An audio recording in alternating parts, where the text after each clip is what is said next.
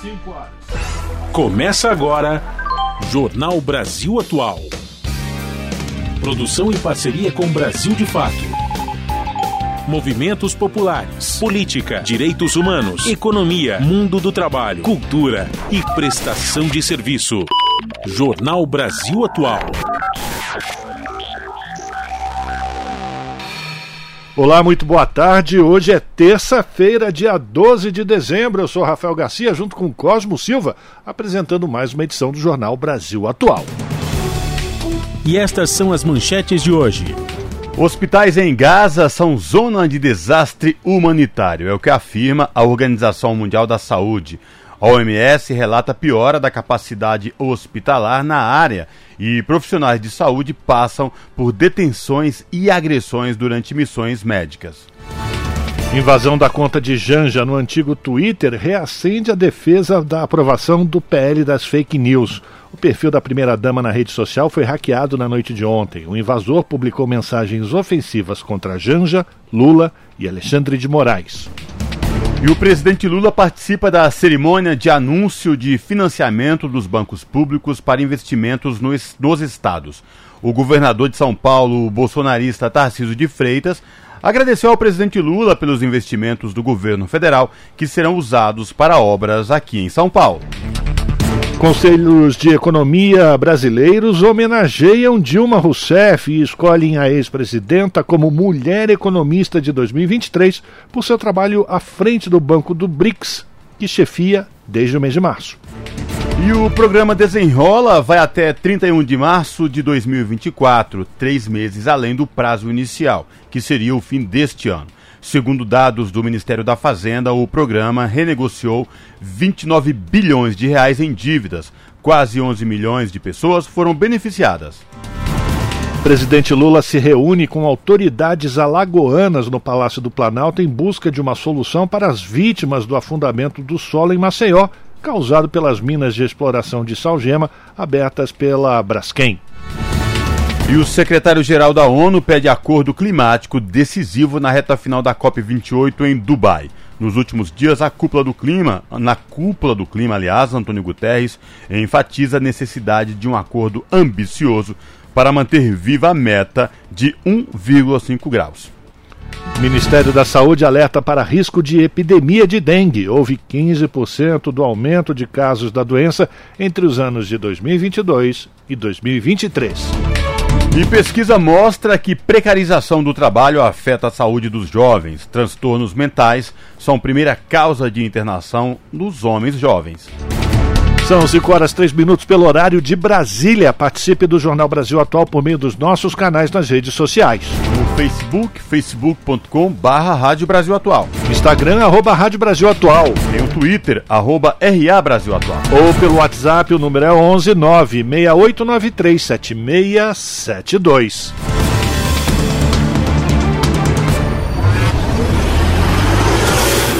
Jornal Brasil Atual, uma parceria com Brasil de Fato. Na Rádio Brasil Atual, tempo e temperatura. A tarde desta terça-feira aqui na capital paulista é de tempo pouco nublado. Neste momento, os termômetros marcam 22 graus. Agora, no final da tarde, tem previsão de chuva fraca e localizada. Essa chuva é passageira e não se estende para o período da noite. Na madrugada, o tempo fica parcialmente nublado e a temperatura fica na casa dos 16 graus. Em Santo André, São Bernardo do Campo e São Caetano do Sul, a tarde desta terça-feira é de sol entre nuvens, agora 22 graus. Na região do ABC também tem previsão de chuva pontual agora no final da tarde, é uma chuva fraca e passageira. Nos períodos da noite e madrugada já não tem previsão de chuva, o tempo fica parcialmente nublado e a temperatura na casa dos 17 graus. Em Mogi das Cruzes, tarde de tempo firme, os termômetros marcam 22 graus neste momento.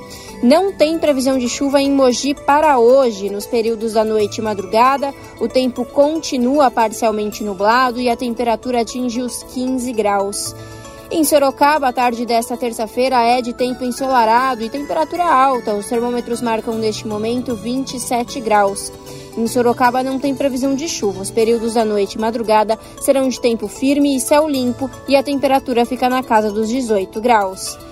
E em São Luís do Paraitinga, interior de São Paulo, a tarde desta terça-feira é de tempo parcialmente nublado, de sol entre nuvens. Neste momento, os termômetros marcam 22 graus. Não se descarta a previsão de chuva localizada agora no final da tarde com intensidade fraca. Essa chuva é passageira e não se estende para os períodos da noite e madrugada. A temperatura fica na casa dos 15 graus com tempo nublado durante a madrugada. Rafa, Cosmo, no finalzinho do jornal eu volto para falar como fica o tempo nesta quarta-feira. Na Rádio Brasil Atual, está na hora de dar o serviço. Vamos lá, 5 horas 5 minutos, trânsito aqui na cidade de São Paulo, final de tarde de terça-feira, CT informa que nesse momento são 492 quilômetros de ruas e avenidas com trânsito congestionado aqui na cidade de São Paulo. A Zona Oeste apresenta a pior situação, com 146 quilômetros de lentidão. A Zona Sul vem na sequência com 123, Zona Leste 90, região Central 78 e, por fim, Zona Norte, 55 quilômetros de ruas e avenidas monitoradas pela Companhia de Engenharia de Tráfego com trânsito congestionado agora aqui na cidade de São Paulo. Mais um recadinho: a CT informa que de agora até as 8 da noite, carros com placas finais 3 e 4 estão proibidos de circular pelo centro expandido de São Paulo em função do rodízio municipal de veículos. Vamos saber como é que está a situação do transporte público sobre trilhos. Com ele, Cosmo Silva, retornando aqui à bancada do Jornal Brasil Atual. Boa tarde, Cosmo.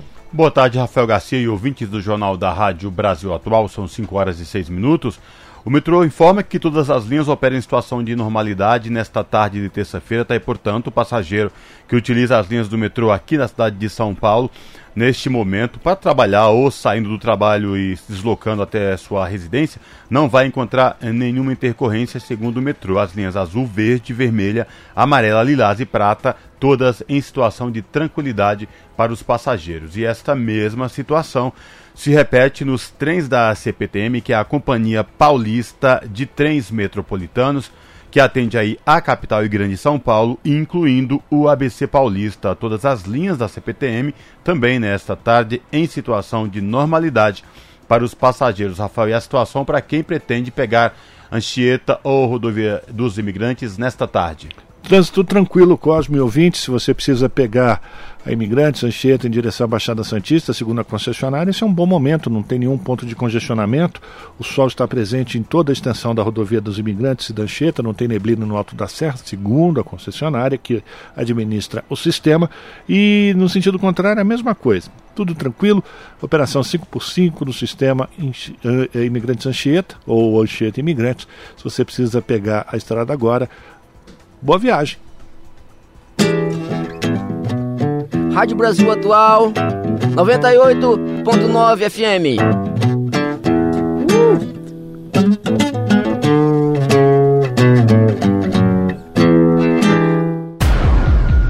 Jornal Brasil Atual. Uma parceria com Brasil de Fato. São 5 horas e 8 minutos.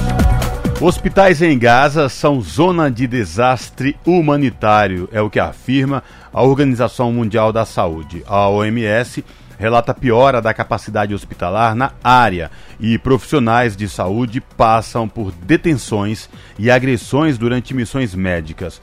Da ONU News em Nova York, quem traz mais detalhes para a gente agora é o Felipe de Carvalho. O último hospital, pouco funcional, no norte da faixa de Gaza, é uma zona de desastre humanitário, de acordo com a Organização Mundial da Saúde, OMS. Nesta terça-feira, a agência destacou as consequências desastrosas do bombardeio israelense em curso para civis gravemente doentes e feridos em toda a área.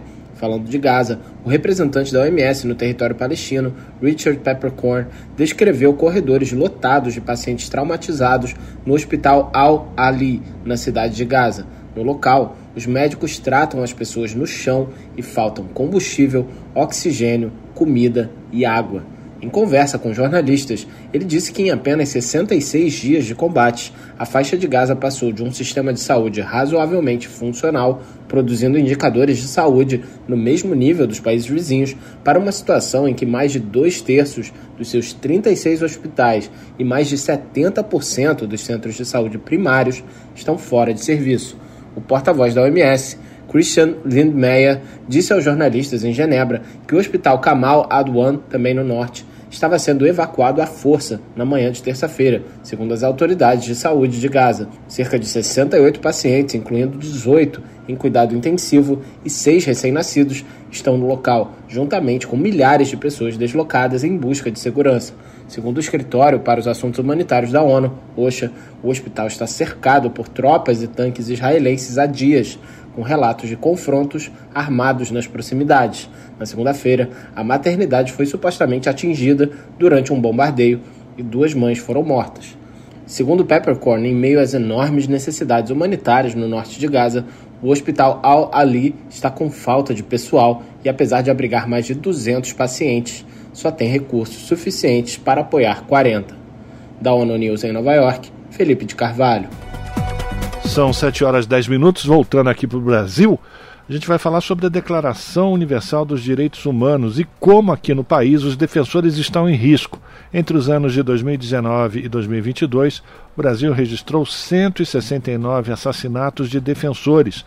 Vamos acompanhar agora a reportagem especial de Eliane Gonçalves, da Rádio Agência Nacional.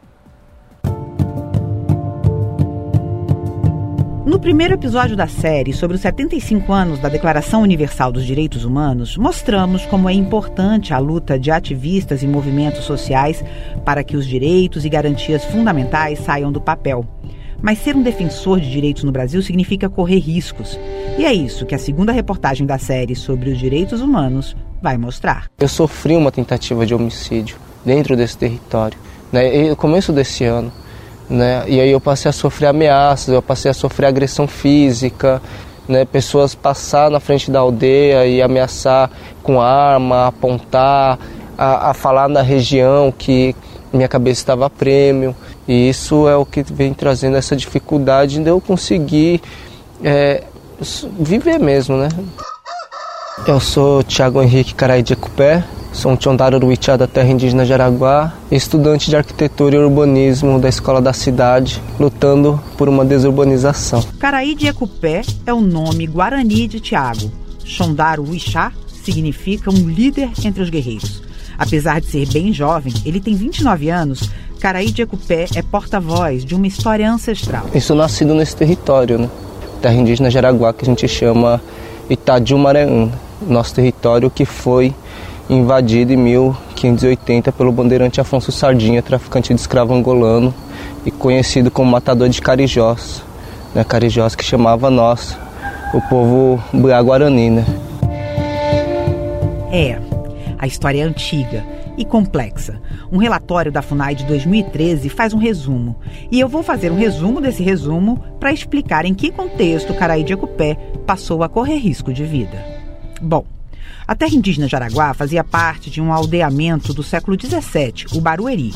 Depois de séculos de colonização, muitos indígenas morreram. Alguns adotaram a cultura dos colonizadores, outros resistiram. Nos anos de 1960, a família de Diego Pé foi expulsa de outro aldeamento guarani, no sul do Brasil. Os avós seguiram à força para São Paulo, onde se encontraram com guaranis remanescentes do Barueri, no pico do Jaraguá um pedacinho preservado de Mata Atlântica em plena cidade de São Paulo. O território foi demarcado em 1987, com apenas 1,7 hectare, a menor reserva indígena do Brasil. Em 2015 foi ampliada, passou a ter 532 hectares. Era o último ano do governo de Dilma Rousseff. Veio o golpe e, em 2016, uma portaria do então presidente Michel Temer voltou a reduzir o território, agora para 3 hectares. Os indígenas recorreram à justiça e uma liminar suspendeu a vigência da portaria. Mas o texto de 2016 nunca foi de fato revogado e o fantasma da redução do território segue assombrando os guaranis do Jaraguá.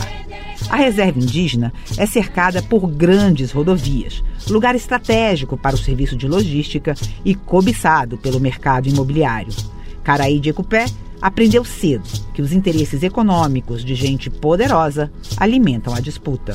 Quando eu tinha por volta de uns 9 anos de idade, 8 anos de idade, é, chegou aqui a família Pereira Leite, né? família do Joaquim Pereira Leite, que foi ministro do Meio Ambiente do Bolsonaro. Ele veio reivindicando uma das áreas que estava se formando aldeia, né? que a gente chama Tecoá, que é a Tecoá Puaú.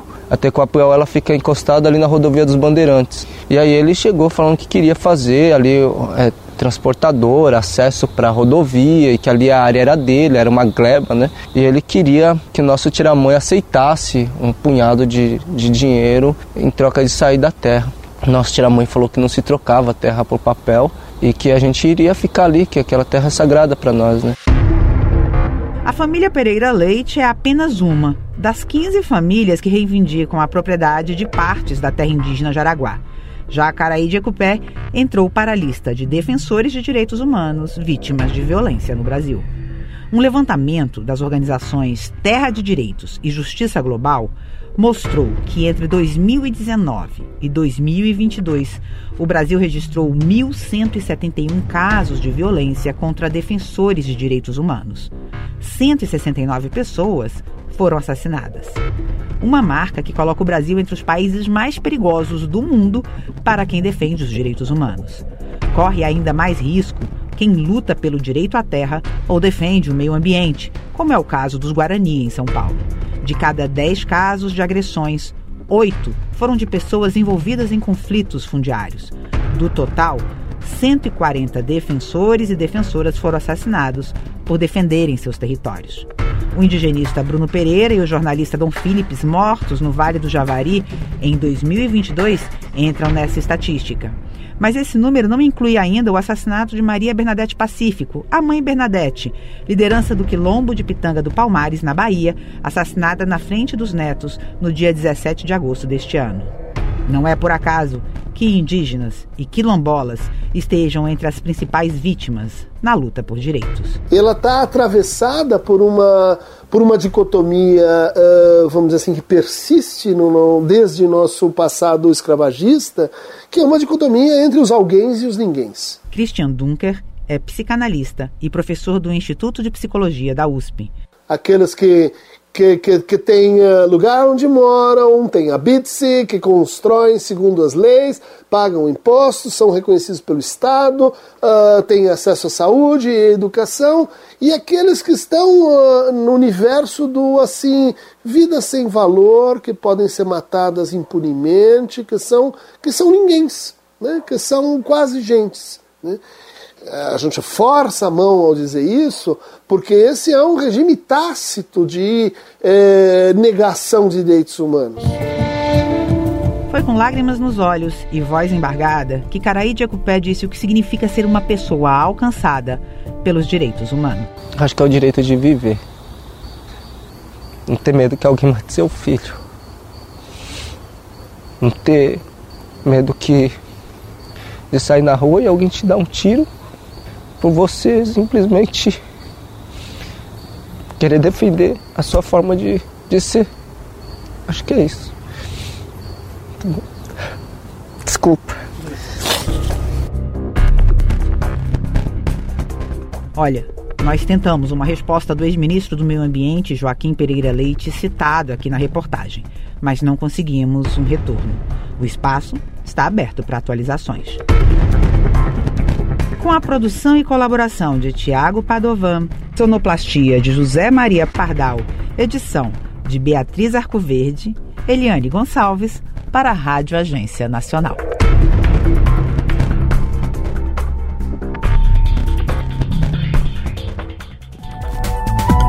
São 5 horas e 19 minutos. A SECOM, que é a Secretaria de Comunicação Social da Presidência da República, informou que a Polícia Federal investiga o ataque hacker ao perfil da primeira-dama Janja Lula da Silva na plataforma X, antigo Twitter. Na nota, a secretaria diz ainda repudiar veementemente o ataque e que a plataforma X também foi acionada para apurar o caso. O hacker fez publicações ofensivas contra Janja, o presidente Lula e o ministro Alexandre de Moraes, do Supremo Tribunal Federal. A conta tem mais de um milhão de seguidores.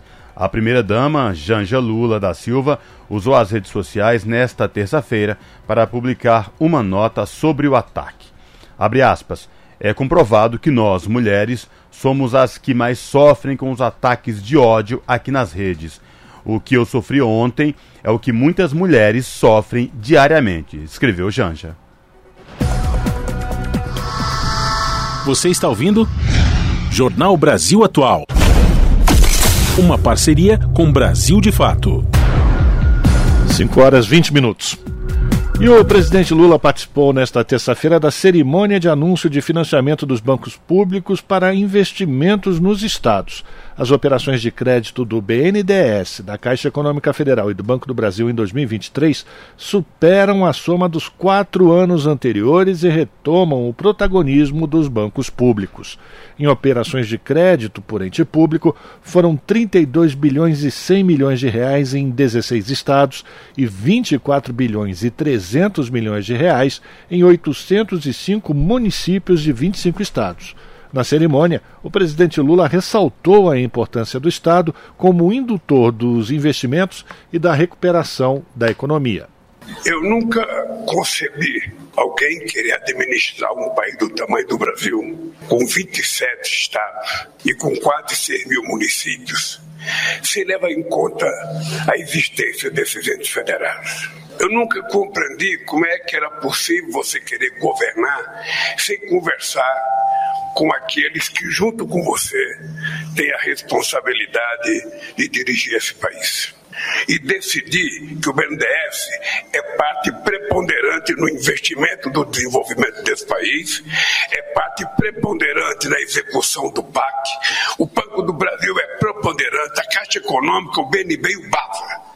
É para isso que existem bancos públicos. Tem gente que acha que o dinheiro do BNDES deveria ser devolvido para os cofres do Tesouro quando na verdade o dinheiro do BNDES é para investir, sabe, para empresário que quer investir, que quer gerar emprego, que quer pagar salário, é para desenvolver esse país. E isso é o que nós estamos fazendo aqui nesse gesto singelo.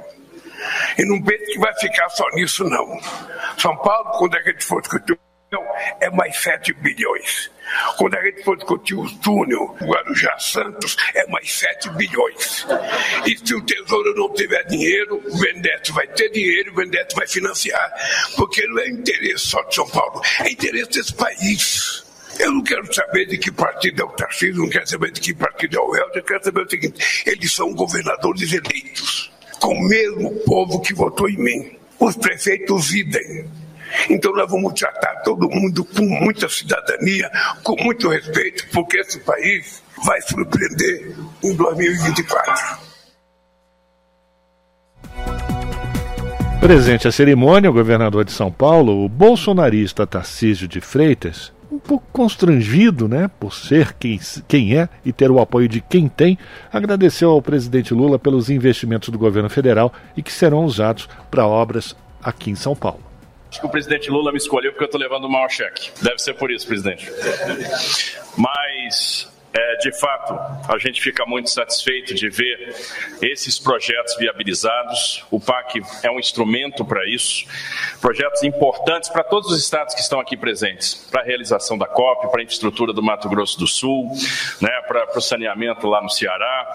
Ou seja, projetos que vão gerar compra de material de construção, vão movimentar o comércio, vão movimentar a indústria, vão gerar emprego. São mestres de obras, são carpinteiros, são armadores que terão a oportunidade de trabalhar. E tem uma transformação importante que vai acontecer. Aqui, por exemplo, estamos falando do financiamento do trem intercidades, Campinas-São Paulo. E quando a gente estava negociando esse financiamento lá no BNDES, tive a oportunidade de conversar com o presidente Mercadante, né, da esperança que isso trazia, de um projeto que é muito antigo e que agora está sendo viabilizado. Nós vamos ter o primeiro trem de média velocidade do Brasil fazendo a ligação entre essas duas metrópoles, entre essas cidades. Resta aqui para o Dever de Justiça fazer o nosso agradecimento a essa liberação e tenho certeza que sonhos e esperanças estão sendo viabilizados a partir dessas operações de crédito. Pois é, precisamos lembrar quanto foi investido no estado de São Paulo pelo antigo governo e quando Tarcísio de de Freitas era ministro da infraestrutura do governo Bolsonaro. Por fim, o BNDES aprovou operações com os estados de São Paulo, Pará, Mato Grosso do Sul, Ceará, Santa Catarina, Espírito Santo, Maranhão e Sergipe, totalizando 18 bilhões e 200 milhões de reais. E o nosso contato agora no Jornal da Rádio Brasil Atual é com a Clara Assunção, a Clara que é repórter do portal da Rede Brasil Atual, redebrasilatual.com.br. Olá, Clara, tudo bem? Prazer te receber no Jornal da Rádio Brasil Atual. Seja bem-vinda. Olá, Cosmo, prazer é meu e espero também que esteja tudo bem com o nosso ouvinte, a nosso ouvinte que nos acompanha. Maravilha. Clara, diga lá, qual o destaque do portal da RBA, da RBA você vai trazer para os nossos ouvintes nesta tarde de terça-feira? Cosmo, vamos falar aqui do prêmio que a ex-presidenta Dilma Rousseff recebeu e como que ele despertou a misoginia e o golpismo da mídia comercial. Antes de entrar na repercussão desse fato, vou contar aqui o que aconteceu, né? A ex-presidenta Dilma Rousseff foi eleita mulher economista de 2023 em uma premiação que é realizada pelos conselhos regionais e o Conselho Federal de Economia. Essa homenagem levou em conta o trabalho da ex-presidenta à frente do novo Banco de Desenvolvimento, o NDB, que é também conhecido como Banco dos BRICS, com sede lá em Xangai, na China. E aí, esse banco ele é responsável pelo financiamento de projetos de infraestrutura e desenvolvimento sustentável das maiores economias emergentes do mundo, né, que fazem parte da instituição, e ele é presidido desde março desse ano pela, pela ex-presidenta Dilma Rousseff. E em nota, o COFECOM, né, que é o Conselho Federal de Economia, destacou que a Dilma, é, ela, que é ex-presidenta do Brasil, uma renomada economista, foi escolhida pela significativa contribuição para o desenvolvimento econômico e social do país ao longo de toda a sua carreira. O resultado dessa premiação ele foi divulgado no sábado, mas veio a público ontem é, por conta justamente da divulgação da imprensa comercial, né? É, de, os, é, nessa votação foram cumpridas quatro fases, teve formação de listas, é, cada uma das etapas finais foi realizada uma votação secreta que condecorou o nome da ex-presidenta. Esse prêmio, até vou trazer assim um dado, ele é realizado desde 2020 e ele já premiou outras economistas, como a atual ministra de Gestão da Inovação e Serviços Públicos, a Esther Deck.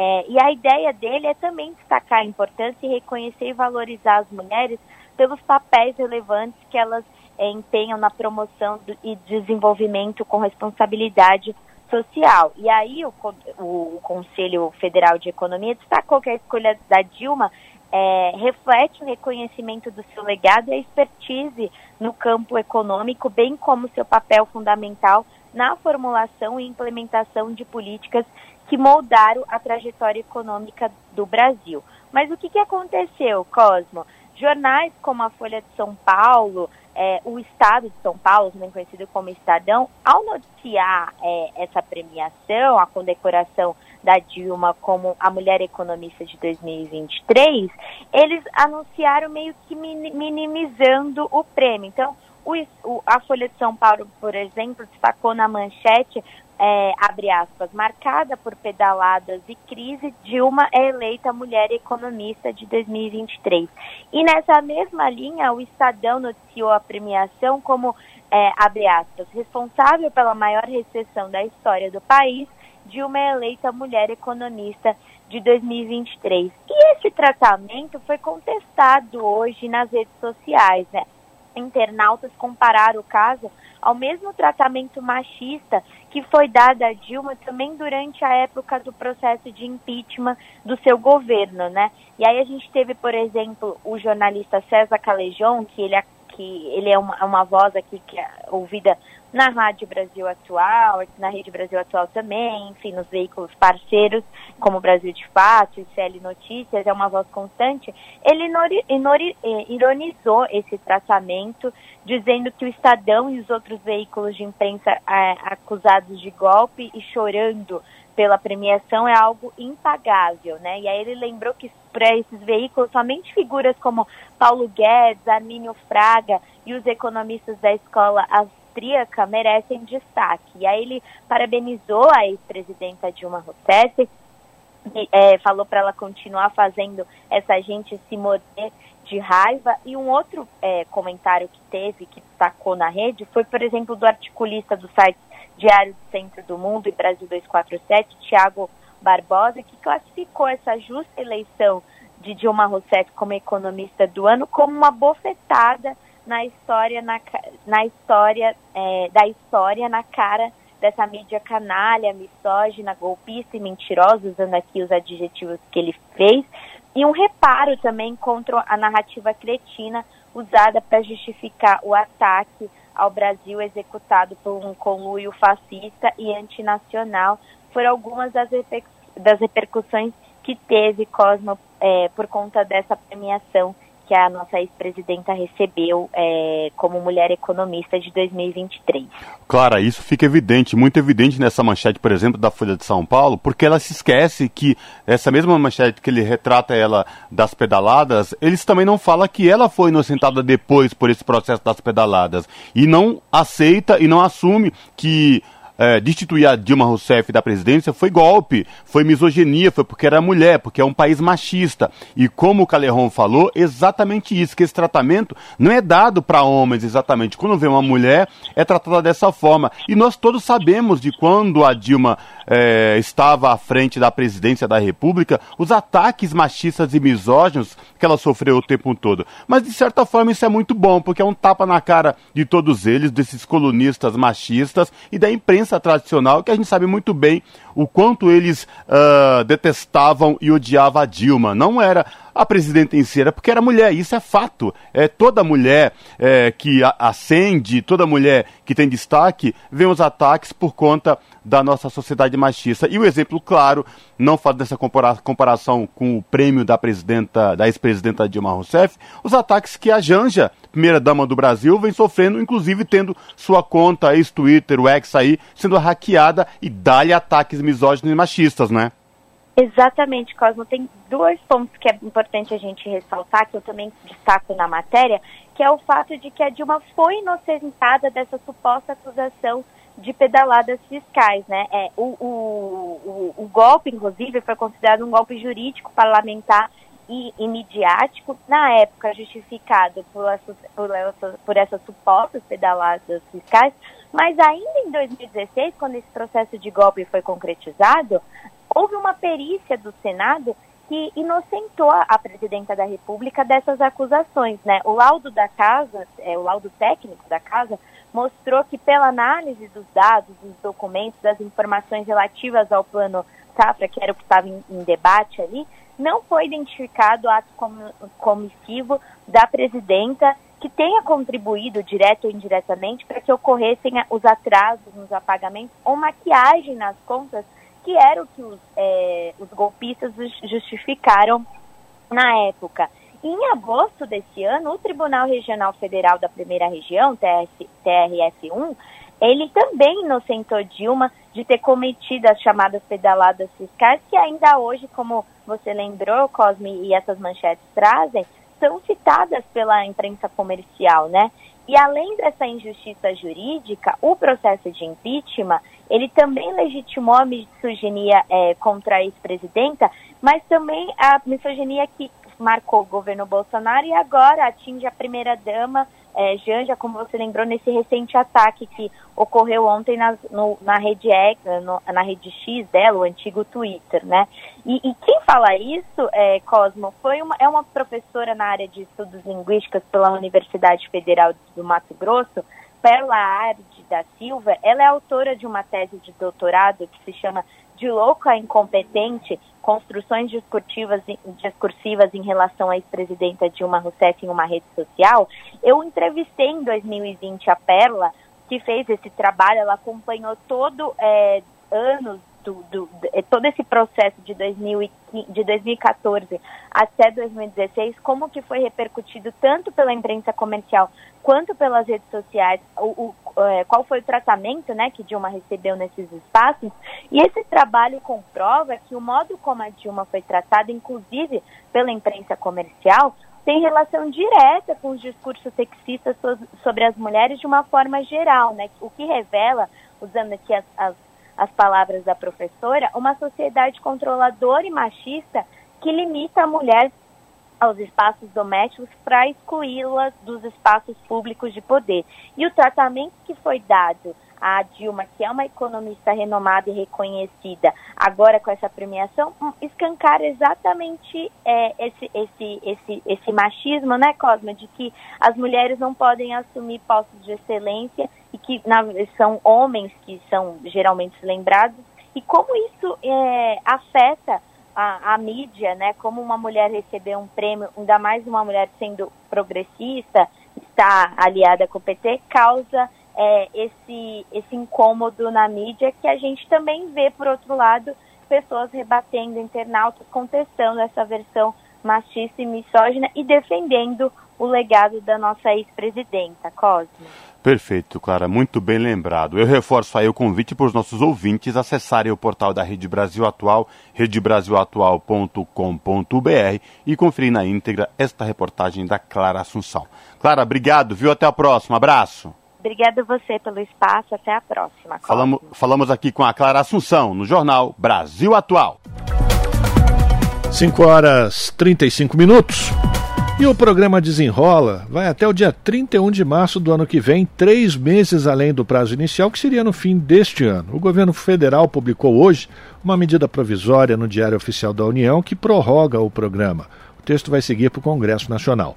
Uma portaria do Ministério da Fazenda, também publicada hoje, autoriza que contas nível bronze do portal gov.br possam acessar a plataforma do Desenrola. Antes, somente as contas nível prata ou ouro tinham essa autorização. O Desenrola começou em outubro deste ano para ajudar os brasileiros a limpar o nome para as dívidas negativadas entre janeiro de 2019 e dezembro do ano passado. Segundo dados do Ministério da Fazenda, o Desenrola renegociou 29 bilhões de reais em dívidas, quase 11 milhões de pessoas foram beneficiadas.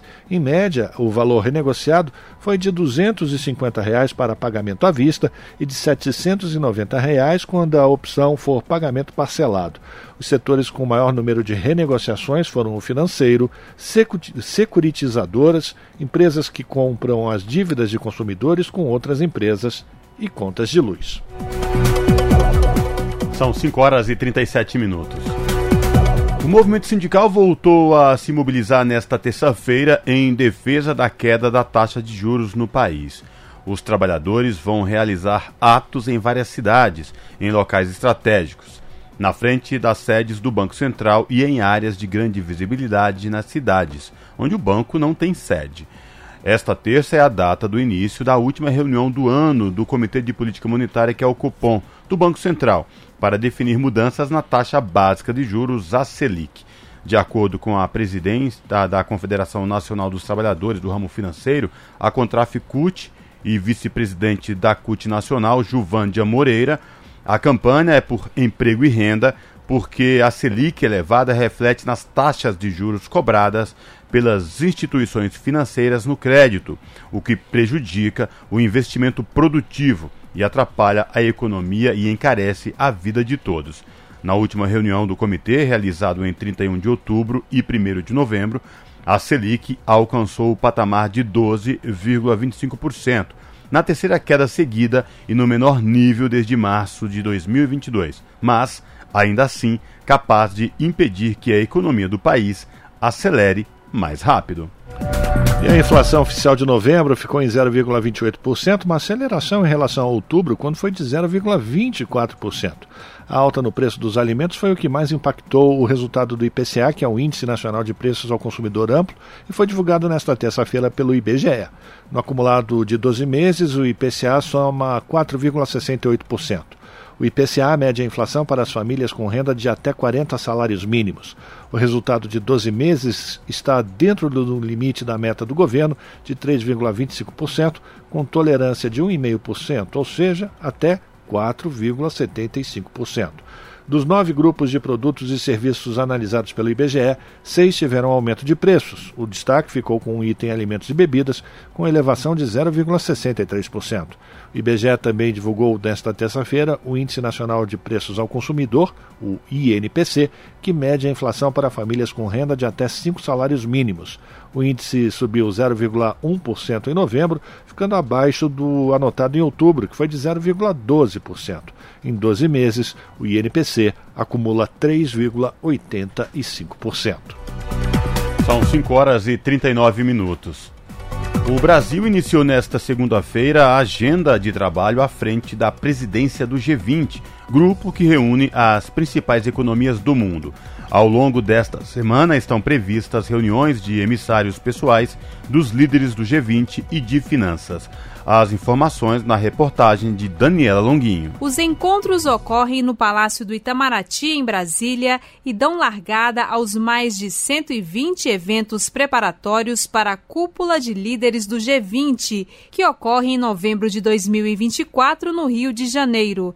De acordo com o embaixador Maurício Lírio, secretário de Assuntos Econômicos e Financeiros do Itamaraty, o combate à fome é o tema com maior convergência entre as propostas do Brasil na presidência do G20. O Brasil quer trazer justamente uma experiência integrada que nós temos, porque nós sabemos da questão do financiamento, sabemos da questão da centralidade da agricultura familiar e, ao mesmo tempo, sabemos que é, não se combate a fome sem programas sociais efetivos e capazes justamente de dar às pessoas mais pobres recursos para que possam comprar alimentos.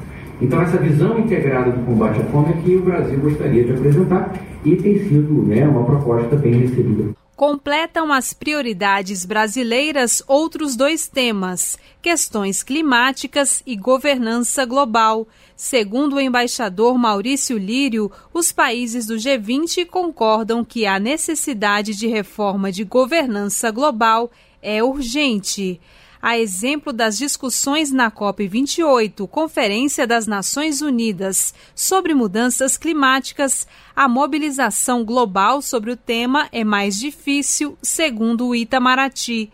Esta é a primeira vez que o Brasil ocupa a presidência temporária do G20 por um ano. O grupo é formado por 19 países e dois grupos regionais, a União Africana e a União Europeia. Os membros do G20 representam cerca de 85% do produto interno bruto mundial, mais de 75% do comércio e cerca de dois terços da população mundial. Da Rádio Nacional em Brasília, Daniela Longuinho. Jornal Brasil Atual.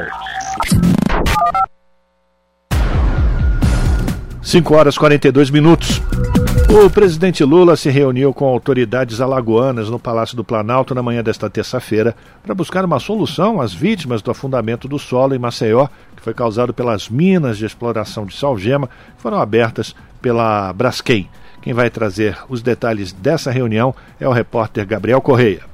Participaram da reunião o presidente da Câmara dos Deputados Arthur Lira, o ministro dos Transportes Renan Filho, da Secretaria de Relações Institucionais Alexandre Padilha, o governador de Alagoas Paulo Dantas, os senadores Renan Calheiros, Rodrigo Cunha e Fernando Farias, além do prefeito de Maceió João Henrique Caldas.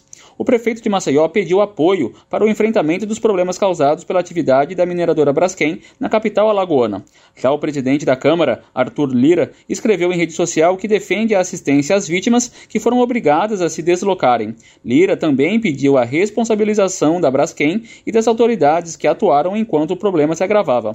O senador Renan Calheiros defendeu que o crime ambiental da Braskem precisa ser investigado. Segundo Calheiros, uma CPI é um dos meios para responsabilizar a empresa. Após o rompimento da mina número 18 da Braskem, a Defesa Civil perdeu o equipamento que fazia o monitoramento da movimentação do solo no terreno afetado.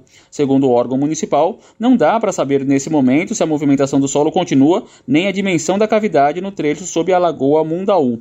O coordenador da Defesa Civil Municipal, Abelardo Nobre, informou que não houve tremores de terra nem antes nem após o rompimento. O órgão informou ainda que os equipamentos instalados nas outras perfurações estão funcionando e não indicaram movimentações atípicas.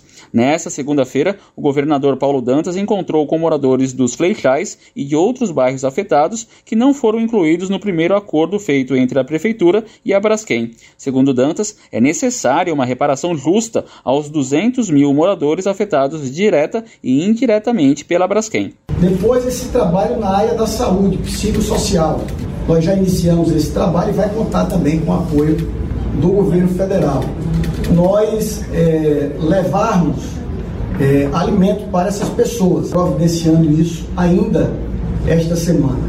Criar um plano de repactuação, um plano onde é, todas as vítimas sejam ouvidas, onde todas as vítimas sejam reparadas, sejam indenizadas. O secretário do governo de Alagoas, Vitor Pereira, argumentou nesta segunda-feira que a prefeitura de Maceió deveria repactuar o acordo de 1 bilhão e 700 milhões de reais feito com a mineradora Braskem. Pereira diz que o acordo não contemplou as vítimas, os demais municípios, nem o estado. Segundo a Secretaria da Fazenda, as perdas chegam a 30 bilhões de reais. O secretário também afirmou que a prefeitura de Maceió já recebeu 600 milhões de reais desse acordo com a Braskem e na sexta-feira iria receber mais 100 milhões de reais. Da Rádio Nacional em São Luís, Gabriel Correa. São 5 horas e 45 minutos.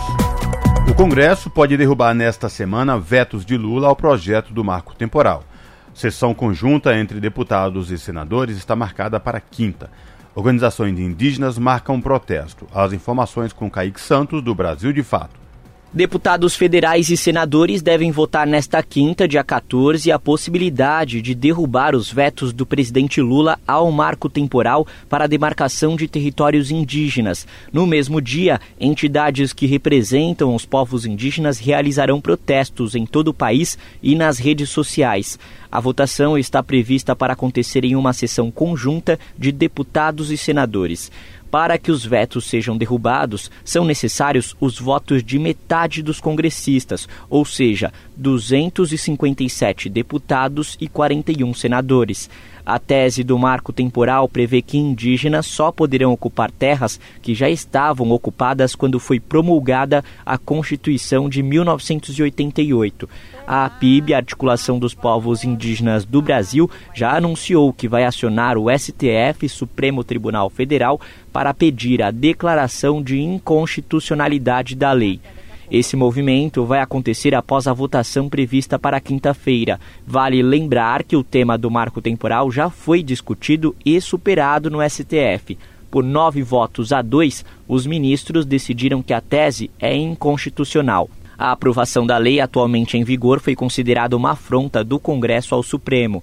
A sessão conjunta de deputados e senadores, prevista para quinta-feira, deve analisar ainda os vetos de Lula a dezenas de outros projetos de lei entre eles a desoneração das folhas de pagamento de 17 setores da economia e um projeto que prevê que alunos de escolas rurais possam dividir as cargas horárias de ensino entre as salas de aula e atividades práticas no campo.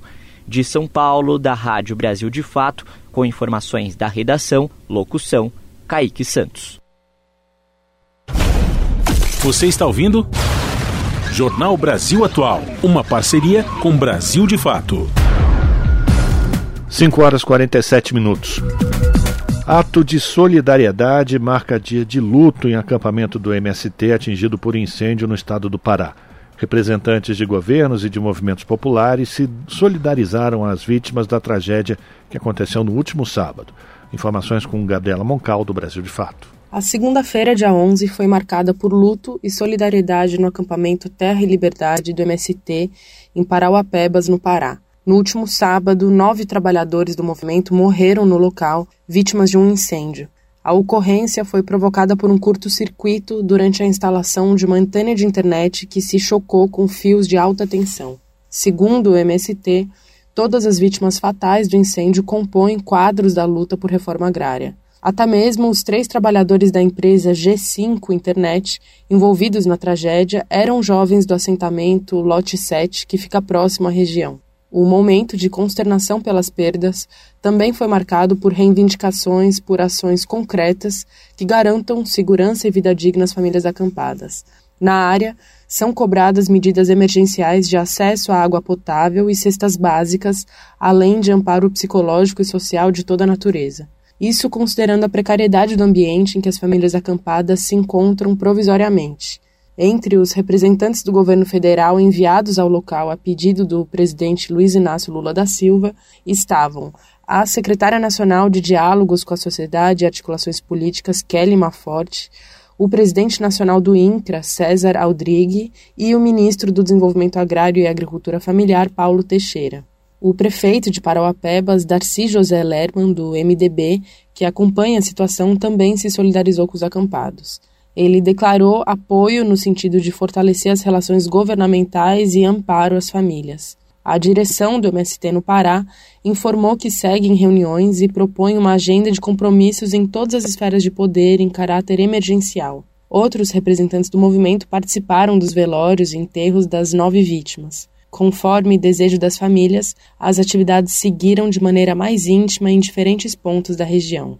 De acordo com a direção do MST do Pará, as vítimas são Francisco Nascimento de Souza Júnior, Gabriel Pereira da Silva, Giovanni Pereira dos Santos, Jovenilson Aragão Trindade, Francisco Ferreira, Francisco de Assis Pereira Rodrigues, Fernanda Souza de Almeida, Eva Maria da Conceição Silva e uma pessoa ainda sem identificação em aguardo de equipe de legistas. Apesar da dor, as mais de mil famílias que seguem acampadas no Terra e Liberdade consideram esse um momento de reflexão e luta em defesa da reforma agrária. Diante das condições, o MST tem estimulado campanhas de arrecadação de recursos para ajudar as pessoas do acampamento. Uma das ações é organizada pelo Instituto de Agroecologia Latino-Americano Amazônico, IALA Amazônico, que constitui um espaço de resistência na região. Recursos em dinheiro podem ser enviados por meio do Pix, iala.amazonia.gmail.com. Confira esse e outros dados na versão online dessa matéria, no site brasildefato.com.br. De São Paulo, da Rádio Brasil de Fato, com reportagem de Mariana Castro, locução Gabriela Moncal. São 5 horas e 51 minutos. Vendas de produtos orgânicos no país crescem em 30%, é o que aponta uma pesquisa. Dado se refere a 2020, quando o setor movimentou mais de 5 bilhões de reais. As informações com Denise Salomão, do Brasil de Fato. Deputados federais e senadores devem votar nesta quinta, dia 14, a possibilidade de derrubar os vetos do presidente Lula ao marco temporal para a demarcação de territórios indígenas. Pois é, você está repetindo a matéria, foi salvo com o nome errado esse arquivo. A gente vai tentar corrigir esse problema e daqui a pouquinho a gente traz essa matéria sobre a importância dos produtos orgânicos. A gente vai continuar agora com uma outra matéria, essa da Câmara dos Deputados, sobre violência doméstica. O atendimento adequado a mulheres vítimas de violência doméstica depende de aperfeiçoamento do Judiciário, de acordo com debatedores que foram ouvidos na Câmara dos Deputados. A repórter Maria Neves acompanhou esse encontro e traz mais informações.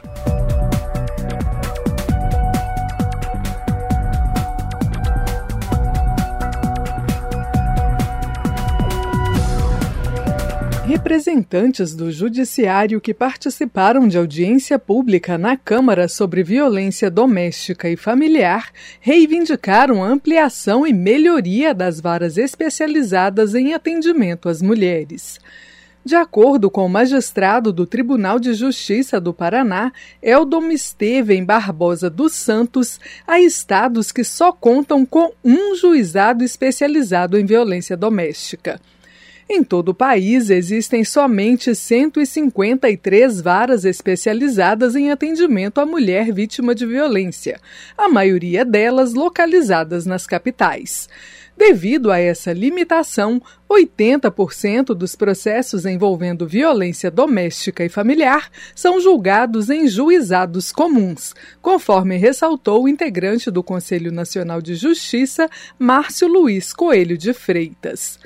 Principalmente nas cidades pequenas, onde muitas vezes há apenas um juiz, essa situação pode levar a dificuldades na solução das demandas de mulheres por justiça.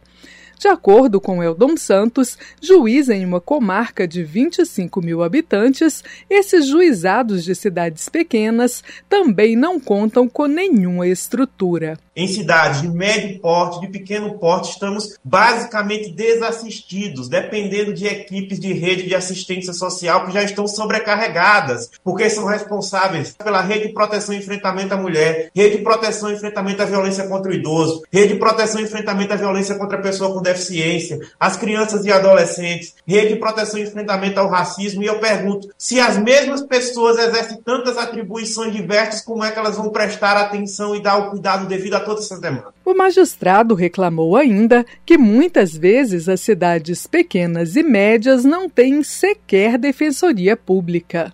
O conselheiro do CNJ, Márcio Freitas, também defende a ampliação das varas especializadas e a contratação de equipes multidisciplinares para o atendimento a mulheres vítimas de violência doméstica.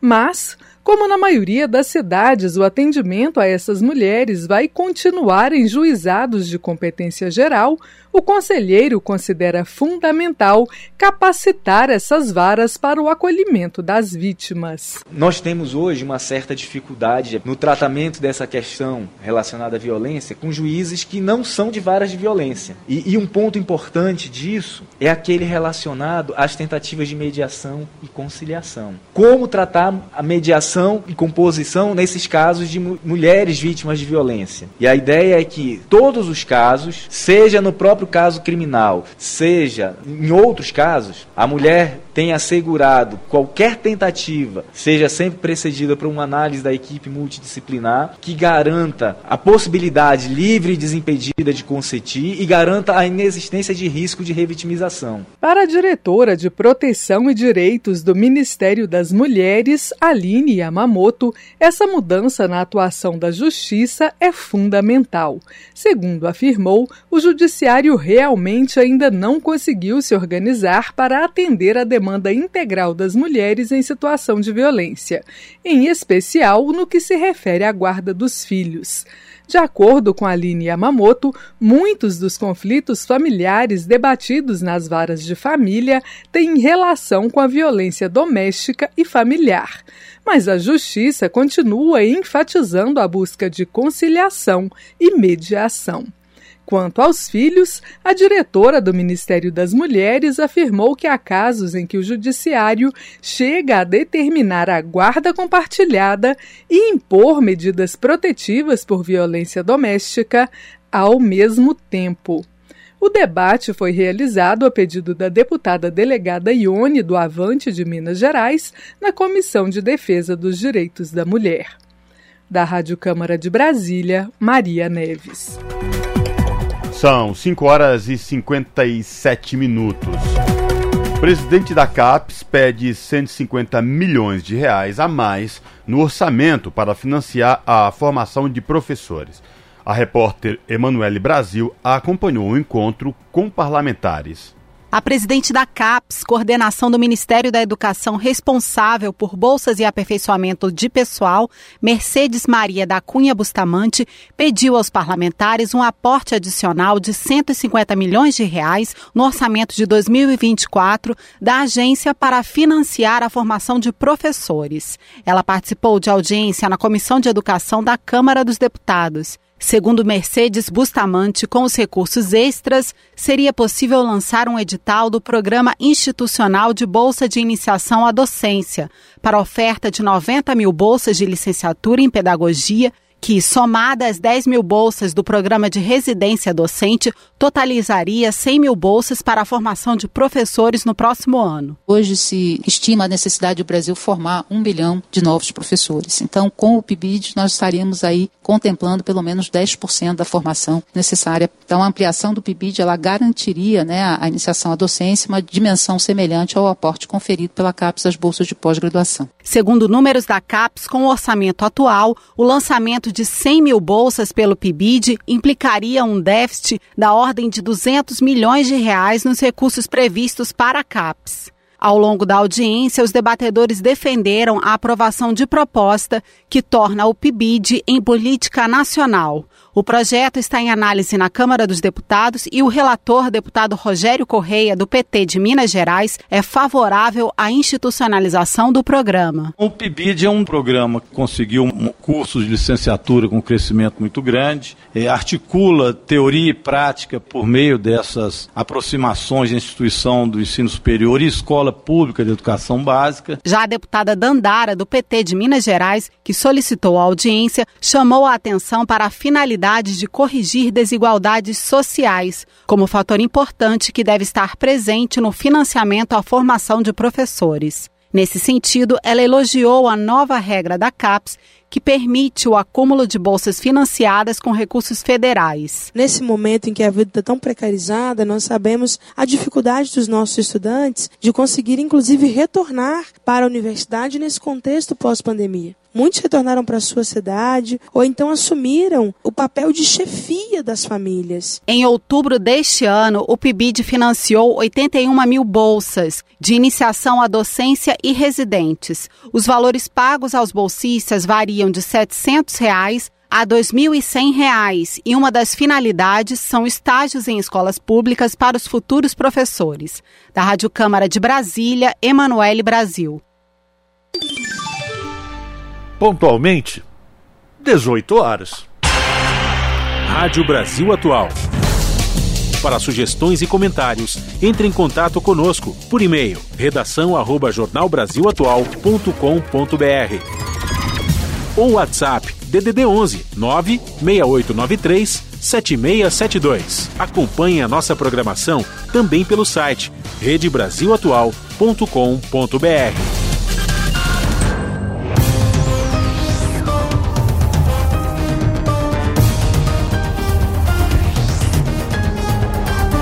Seis horas, vamos fazer contato com a redação da TVT para a gente conhecer os destaques da edição desta terça-feira do seu jornal. Você sabe, começa pontualmente às sete da noite pelo canal 44.1 digital, que tem o sinal aberto para toda a região metropolitana de São Paulo, ou se você preferir pela internet, nas redes sociais da TVT, youtube.com/rede TVT. E quem vai trazer os destaques desta terça-feira é a apresentadora do seu jornal, a Ana Flávia Quitério. Olá, Flavinha, boa noite. Diga aí, o que, é que a gente vai poder acompanhar contigo daqui a pouquinho. Olá, Rafa, Cosmo e Fábio. Uma excelente noite a vocês e a todos os ouvintes da Rádio Brasil Atual. E vamos aos destaques desta terça, que eu já achei que fosse quarta-feira para todo mundo. Nossa, quarta-feira, quarta-feira, datando tudo como se fosse quarta-feira. Vieram me jogar um balde de água fria, me mostrando a realidade que ainda estamos na terça. Mas já estamos finalizando esse dia e espero que vocês aí, todos que estou, estão nos assistindo, nos ouvindo, tenham tido aí uma terça-feira gloriosa, né? De muito trabalho, mas em compensação de recompensas também, né, de colheitas, né, que o plantio aí a gente sabe. Quem planta o bem, colhe o triplo do bem também. Bom, bora lá para os destaques. É, começando que a Comissão Arnes teve uma importante né, atuação na denúncia de atos autoritários durante o governo Bolsonaro. Nós mostramos várias reportagens exatamente mostrando toda essa luta, né? E a entidade participou do Pacto pela Vida, que lutou pela vacinação durante a pandemia também, de defendeu os direitos dos indígenas e se posicionou para garantir que a democracia e o respeito ao sistema de justiça prevalecesse durante as eleições. E com tudo isso, a comissão ela foi a grande vencedora do prêmio Inovare na categoria em defesa da democracia e da justiça do país, já no tema CNJ Combate ao Assédio e à Discriminação, o projeto LGBTfobia não é opinião, é crime do Estado do Maranhão, que conquistou a premiação. Bacana, né? Bom, outro assunto: especialistas na área de tecnologia criaram a Frente pela Soberania Digital para desenvolver infraestrutura digital pública que preserve dados sensíveis da sociedade. A ideia é enfrentar o domínio das grandes empresas de tecnologia e conquistar soberania no mundo digital. Falaremos também, o governo pediu a retirada da pauta do plenário da Câmara dos Deputados para que o assunto tenha maior discussão e o projeto de lei pudesse ser votado só em 2024. É, movimentos em defesa da educação reclamam das mudanças feitas pelo relator do novo ensino médio e falam dos riscos né, para o ensino público do país. E para finalizar, o Atlas dos Agrotóxicos fez um raio-x sobre o uso dessas substâncias no Brasil e também no mundo, mostrando como tem contaminado o solo e a água. Também revela quem lucra né, com a comercialização e os reflexos na saúde desse povo. Né? Nossa, tudo isso que vem à nossa mesa também. Com a recente aprovação pelo Senado do pacote do veneno, a pesquisa ganha ainda mais importância para a luta de ambientalistas, médicos e agricultores. Tudo isso e ó, muito mais. Vocês acompanham pontualmente às sete da noite comigo no seu jornal.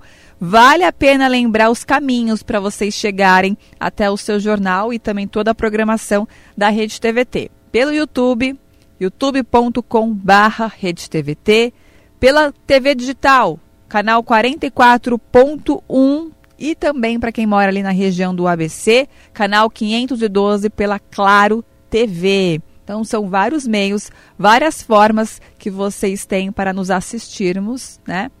E, claro, ficarem bem informados, bem atualizados com as reportagens, os assuntos que as outras emissoras, principalmente a grande mídia, não dão. É isso aí. Bom jornal, Rafa, Cosmo e Fábio. Beijão grande para todos e até daqui a pouco. Esse é o Jornal Brasil Atual. Uma parceria com Brasil de Fato. São 6 horas e 5 minutos. Operação do IBAMA, que é o Instituto Brasileiro do Meio Ambiente e dos Recursos Naturais Renováveis, identificou mais de 4 mil hectares de terra desmatada no Pantanal do Mato Grosso, apenas no mês passado. A ação contra a derrubada de vegetação ilegal foi o primeiro teste de uma nova ferramenta de detecção do desmatamento em tempo real no bioma. A tecnologia ainda está em desenvolvimento pelo Instituto Nacional de Pesquisas Espaciais, o INPE. Os responsáveis pelos desmatamentos foram identificados com base nos alertas e imagens de satélite analisadas na sede do IBAMA em Brasília. Os fiscais aplicaram 34 milhões de reais em multas e apreenderam 15 tratores usados para desmatar a vegetação nativa. Além do desmatamento, o Pantanal também passou por um grave período de estiagem no mês passado.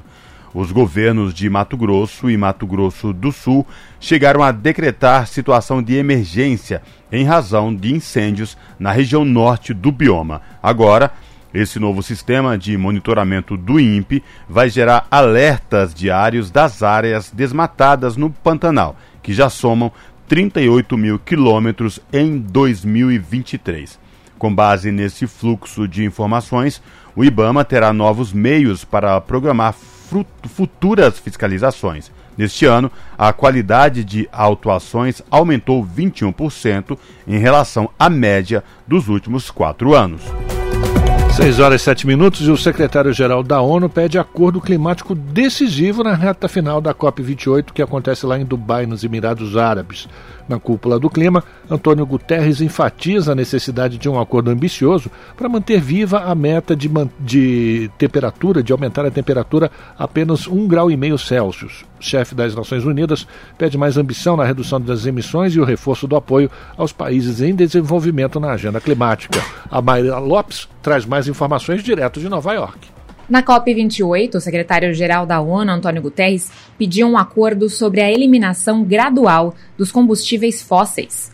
Ao propor um pacto de solidariedade climática, ele enfatizou a necessidade de os maiores emissores intensificarem seus esforços na redução de emissões, enquanto os países mais desenvolvidos devem apoiar as economias emergentes na agenda climática. Na reta final da cúpula do clima em Dubai, o chefe da ONU adicionou que, para garantir o sucesso da conferência, Todos devem buscar um resultado ambicioso que demonstre a ação decisiva de um plano estruturado para manter viva a meta de 1,5 graus Celsius, protegendo aqueles na linha de frente da crise climática. Esta terça-feira, 12 de dezembro, é o último dia programado da COP28, que ocorre nos Emirados Árabes Unidos desde 30 de novembro. Nos últimos anos, as negociações têm se estendido na busca de consenso em questões sensíveis. Os negociadores estão imersos em discussões para alcançar um consenso sobre tópicos fundamentais, como o destino dos combustíveis fósseis, o incremento das fontes de energia renovável, o fortalecimento da capacidade de enfrentamento das mudanças climáticas e a garantia de assistência financeira para nações vulneráveis. Da ONU News, em Nova York, Mayra Lopes. São 6 horas e 9 minutos. Senadores presentes à COP28 em Dubai elogiaram a participação do Brasil na conferência pelas boas notícias e exemplos levados para o mundo sobre preservação ambiental e iniciativas rumo à descarbonização. Apesar das restrições de especialistas à entrada do Brasil como membro observador na OPEP, participantes avaliam que o Brasil marcou presença positivamente na Convenção Global do Clima. A reportagem é de Paula Groba.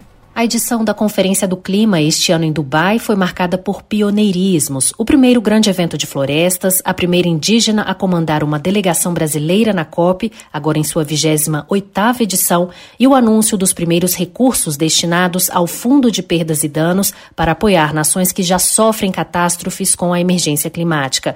Além da implementação inédita desse fundo, a COP28 traz outra novidade, ainda em fase de preparação, um balanço global sobre como as nações nações estão cumprindo até aqui as metas firmadas no Acordo de Paris para reduzir os gases de efeito estufa.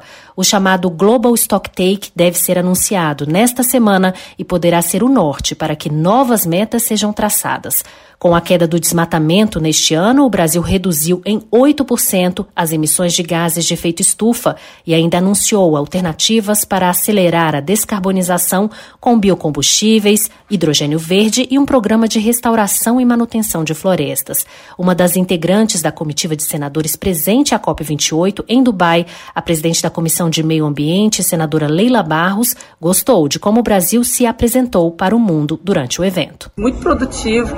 A gente escutar os inúmeros setores. Eu acredito que o Brasil é, veio com respeito e é, a impressão que me deu também a questão, digamos, a esperança de que a gente cumpra os nossos acordos. Pelo que eu tenho acompanhado, acho que o Brasil sai, sai forte dessa COP, preparado para a COP 30. Eu, como presidente da CMA, eu eu falo que cada sessão para mim é um grande desafio, mas nós temos pautas importantes como regularização fundiária, como licenciamento ambiental, que são pautas prioritárias para o próximo ano. O senador Irajá, do PSD do Tocantins, disse que o setor produtivo marcou presença importante na COP, onde foi possível ter contato direto com todos os envolvidos no processo de transição ecológica que os países vão precisar fazer. É a oportunidade onde nós encontramos todos os players, tanto as empresas que são fertilizantes, empresas de fertilizantes, de insumos agrícolas, de logística, de, da, da própria indústria, que é muito importante também, como também do setor de comércio, para que nós possamos implementar em toda a cadeia ações que verdadeiramente possam implementar essas ações que possam preservar o meio ambiente. Para a gente levar bons modelos de governança na área ambiental para o Brasil e também para o Tocantins. O Congresso Nacional foi elogiado pela votação da Política Nacional do Hidrogênio Verde e do Marco Legal do Mercado de Carbono Brasileiro.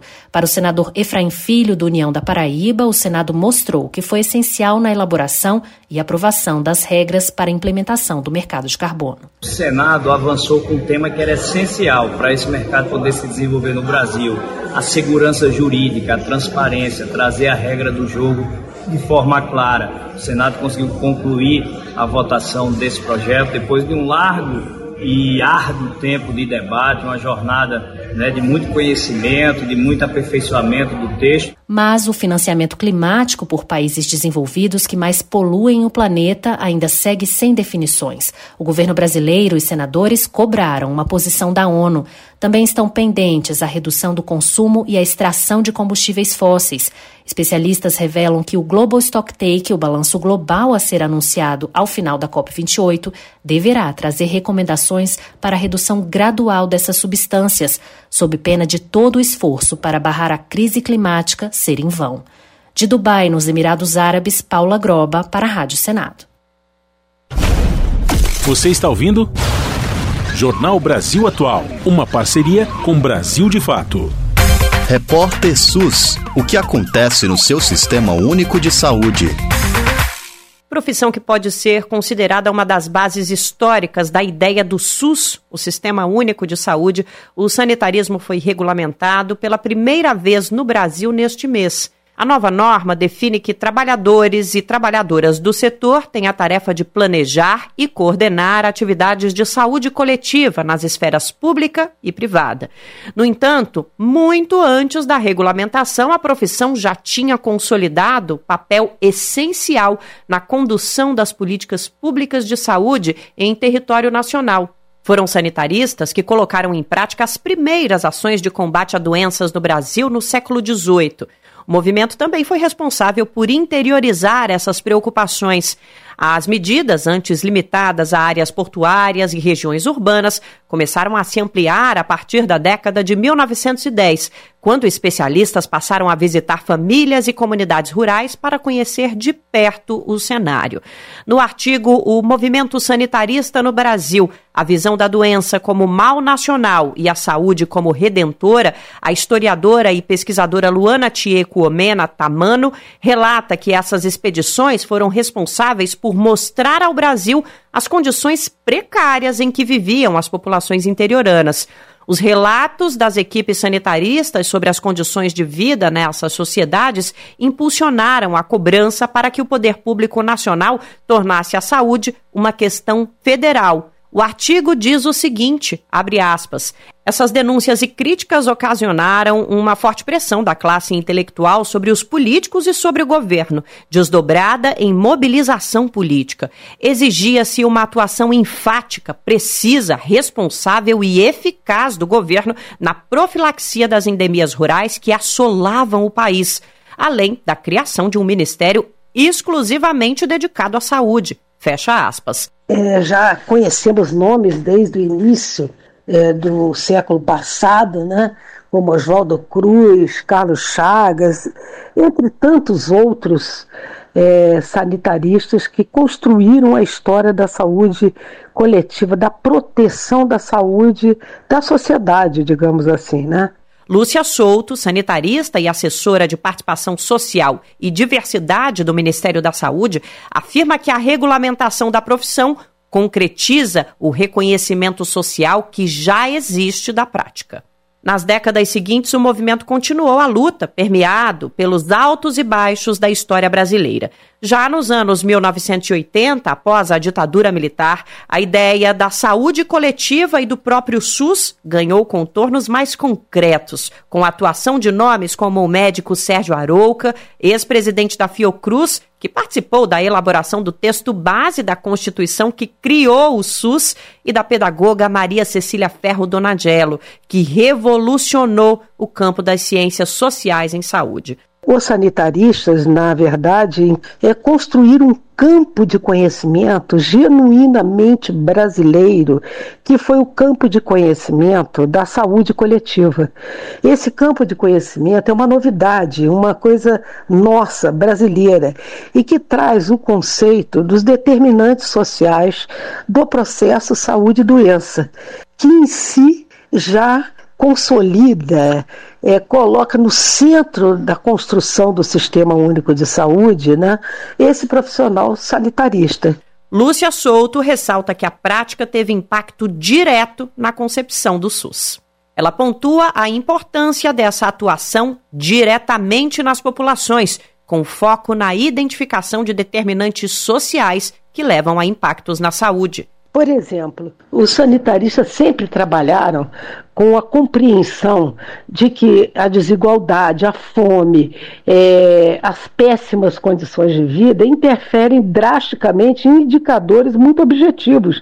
Por exemplo, o aumento da mortalidade infantil, é, a questão da sífilis congênita, que é um drama até hoje no Brasil que precisamos enfrentar, a questão é, da, do enfrentamento de reformas como a reforma tributária, é, uma, a questão da moradia, a questão da arte, da cultura. E é, mais recentemente tivemos uma lição lamentável, triste para a humanidade, que foi a correlação íntima né, da questão da saúde das populações com a crise climática extrema Segundo a lei que regulamenta a função de sanitarista, trabalhadores e trabalhadoras da área devem ter formação superior em saúde coletiva, o que pode englobar graduação, mestrado ou doutorado. Quem tem certificado de especialização na área também pode exercer a profissão. De São Paulo, da Rádio Brasil de Fato, Nara Lacerda. Você está ouvindo? Jornal Brasil Atual, uma parceria com Brasil de Fato. 6 horas 18 minutos. Ministério da Saúde alerta para risco de epidemia de dengue. Houve 15% do aumento de casos da doença entre os anos de 2022 e 2023 e quem traz mais informações para a gente é o repórter Osama El Gauri. Vamos falar sobre a dengue, mesmo porque o Ministério da Saúde fez um balanço da doença aqui no país nesta sexta-feira. E os números aumentaram em relação ao ano passado. Os casos tiveram crescimento de 15% e as mortes de 5%. Além disso, o Ministério fez um alerta: pode haver epidemia de dengue no centro-oeste, no sudeste, principalmente Minas e Espírito Santo, e no Pará, no sul do país especialmente com a chegada do verão e do período de chuvas. E a pasta também anunciou 256 milhões de reais para estados e municípios e uma sala nacional para acompanhar em tempo real a dengue e as outras doenças transmitidas pelo mosquito Aedes aegypti, chikungunya, zika e febre amarela. Apesar da vacina contra a dengue estar em estágio avançado para ser incorporada ao SUS, o Sistema Único de Saúde, ela ainda não está disponível na rede pública, apenas na rede particular particular. Então, a melhor forma de combater a dengue e essas outras doenças é não deixar o mosquito se reproduzir. Isso se faz descartando a água parada, onde ele se reproduz. Então elimine a água parada, por exemplo, em vasos de plantas, pneus, garrafas plásticas, piscinas sem uso e tampas de garrafas. Além disso, para evitar a picada do mosquito, você pode usar roupas que cubram bem a pele, principalmente pela manhã, quando os mosquitos são mais ativos. Repelentes e inseticidas também podem ser usados, seguindo as instruções do rótulo. E o uso de mosquiteiros pode ser uma boa proteção para bebês, pessoas acamadas e trabalhadores noturnos. Da Rádio Nacional em Brasília, Osama El Gauri. São 6 horas e 21 minutos. Relatora elogia a lei de reparação no Brasil para famílias separadas pela hanseníase país avança com indenizações para filhos que foram afastados dos pais entre 1923 e 1986. Cerca de 16 mil crianças passaram por segregação forçada, algumas ainda com paradeiro desconhecido. E quem volta trazendo mais informações direto da ONU News em Nova York é o repórter Felipe de Carvalho. A relatora especial da ONU para a eliminação da discriminação contra pessoas afetadas pela hanseníase elogiou nesta sexta-feira os avanços legislativos no Brasil para proteger e promover os direitos humanos das crianças separadas dos pais afetados pela hanseníase.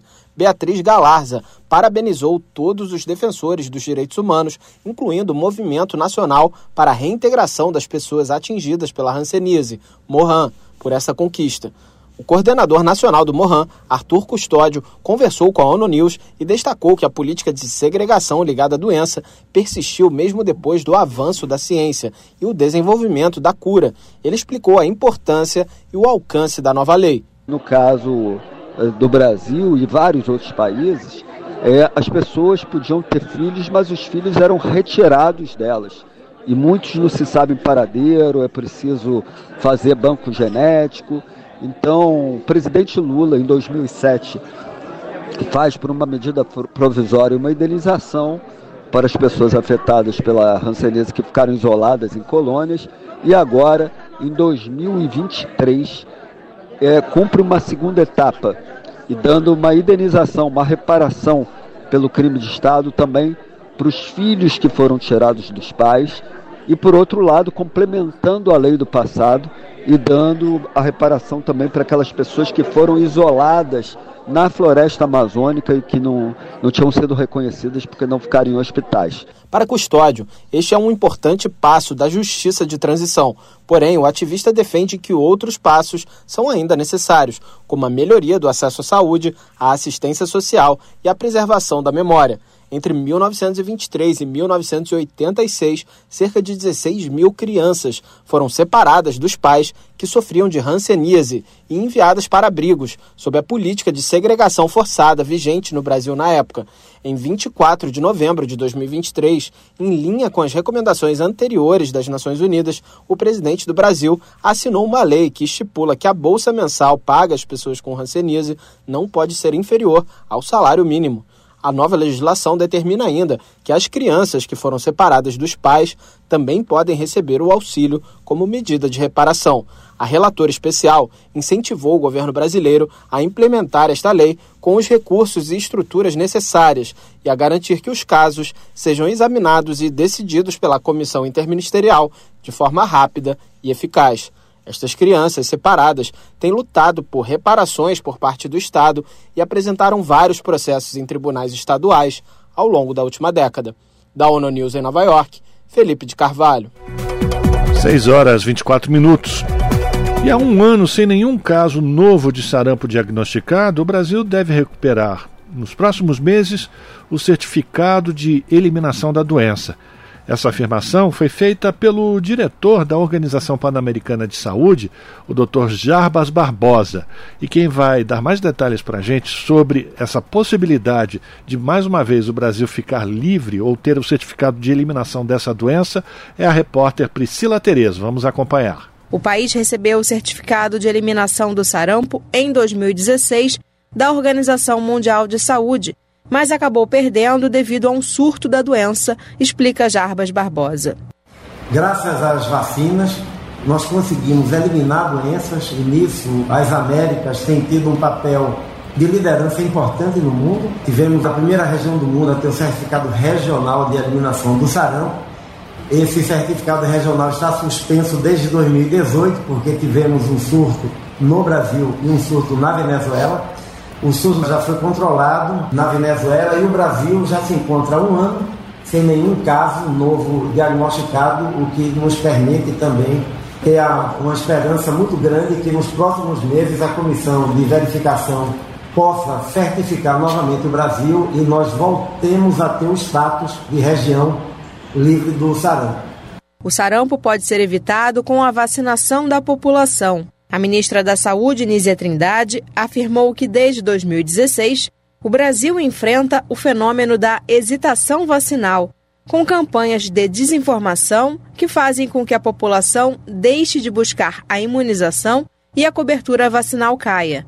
A ministra destaca o trabalho que tem sido realizado junto à sociedade no combate às notícias falsas. Nós instituímos essa plataforma Saúde Consciência como uma estratégia de governo interministerial para poder esclarecer a população e também identificar práticas criminosas é, de desinformação, de disseminação de notícias falsas e que, portanto, ferem o princípio também da democracia, que é a proteção coletiva, que é o direito de todos à saúde. Segundo Jarbas Barbosa, também é preciso adotar outras medidas para ampliar o alcance da vacinação, como sensibilizar os profissionais de saúde, monitorar as coberturas vacinais e ampliar a oferta em alguns lugares, identificando as barreiras da vacinação.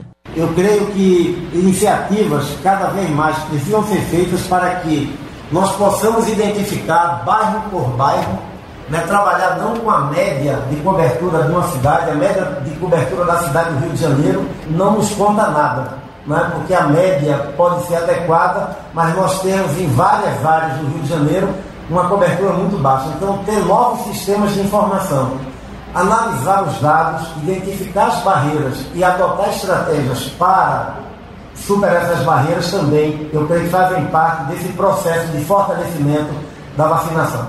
Informações preliminares do Ministério da Saúde, que devem ser divulgadas nos próximos dias, mostram que a cobertura vacinal no país voltou a aumentar este ano. Com colaboração de Vitor Abdala, da Rádio Nacional no Rio de Janeiro, Priscila Terezo. Na Rádio Brasil Atual, tempo e temperatura. A quarta-feira na região da capital paulista será de temperatura mais alta, sol e calor e sem chance de chuva. Aliás, o tempo quente desta quarta-feira já é o anúncio do que está por vir com a nona onda de calor que irá atingir a região central do Brasil a partir desta quinta-feira. O alerta feito hoje pelo Instituto Nacional de Meteorologia é de que as temperaturas fiquem acima dos 32 graus, entrando para o grau laranja de perigo. Nesta quarta-feira, aqui na região da capital paulista, a temperatura máxima será de 30 graus e a mínima de 16 graus. Não tem previsão de chuva, deixando o tempo mais abafado. Na região do ABC Paulista, a quarta-feira também será um dia quente e abafado de solzão sem previsão de chuva, com temperatura máxima de 28 graus e mínima de 16 graus. A quarta-feira em Mogi das Cruzes será um dia quente de sol entre poucas nuvens e sem chance de chuva.